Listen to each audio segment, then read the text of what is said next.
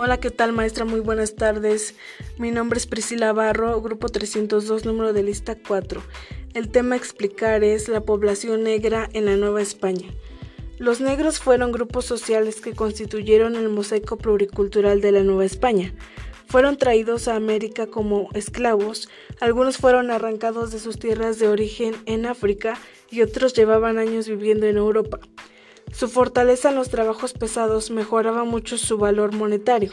Laboraron principalmente en las minas y en los ingenios azucareros. Los esclavos negros y sus descendientes, los mulatos, tenían características físicas que los hacían resistentes al trabajo de sol a sol. La esclavitud en América incluye la esclavización de parte de la población indígena a partir del descubrimiento de América, y la importación posterior a América de esclavos capturados en África.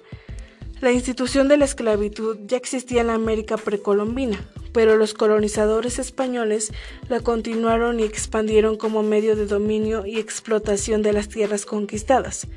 A mediados del siglo XVI, los portugueses ostentaban gran poder económico en la Ciudad de México, desde donde además controlaban muchos aspectos de la vida económica del puerto de Veracruz y extendían su influencia a las principales ciudades reales de minas y asentamientos españoles en el altiplano, las provincias internas del norte del territorio nuevo hispano y las islas filipinas. Se trataba de un grupo dinámico bajo cuyo comercio se hacían los ingresos de esclavos en cargazones, más de 50 individuos a los mercados de la Nueva España. Al arribo de los españoles a las islas de las Antillas y el interés de estos por obtener riquezas en poco tiempo, sometieron a la población indígena a una carga de trabajo excesiva, obligándolos a laborar prácticamente como esclavos en haciendas cañeras. A la explotación y misericordia hay que sumar el efecto mortal que provocó el contacto de esta población con los virus y bacterias que portaban los europeos, mismos que, por falta de inmunidad en los habitantes originarios desencadenaron diversas pandemias en el continente. Estos dos factores, explotación y enfermedad, contribuyeron a que en pocos años casi desapareciera la población de las islas. La obtención de riquezas no podía detenerse, por ello se pensó en los esclavos como opción para realizar las diversas labores agrícolas. Por ser la esclavitud una práctica común en las Antillas, cuando los españoles se establecieron en México, traían consigo algunos trabajadores cautivos, sobre todo para el servicio personal, ya que para los trabajos agrícolas y mineros se pensaba utilizar la mano de obra indígena. Durante los primeros diez años posteriores a la conquista, los españoles abusaron de su poder y sometieron a la población local a jornadas de trabajos excesivas. Se pretendía esclavizarlos. Se estima que entre el siglo XVI y finales del siglo XIX, alrededor de 12.5 millones de africanos fueron sacados a la fuerza de sus tierras de origen y llevados a América para ser vendidos y realizar tareas forzadas de diferentes índoles.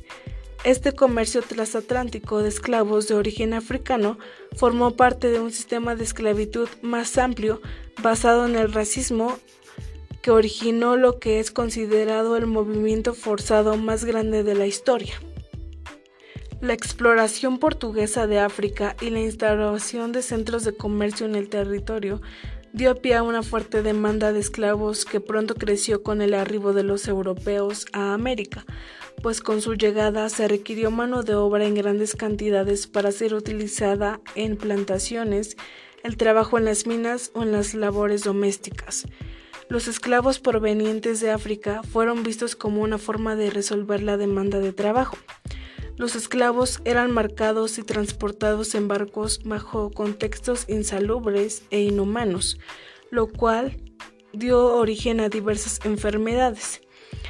Esto dio como resultado un alto número de muertes en africanos que no sobrevivían a las extremas condiciones. Asimismo, uno de los motivos que impulsaron el comercio esclavista de la Nueva España fue la crisis demográfica que inició a finales de la primera mitad del siglo XVI, cuando se desataron pandemias en la colonia que generaron la muerte de miles de indígenas en todo el territorio, haciendo que a principios del siglo XVII el número de pobladores originarios se redujera drásticamente.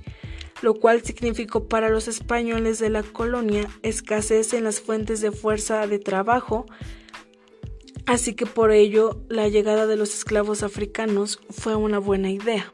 Las labores forzadas a las que eran sometidas las personas africanas eran muy diversas y dependían de los intereses y ocupaciones de quienes los compraban y se ostentaban como sus amos.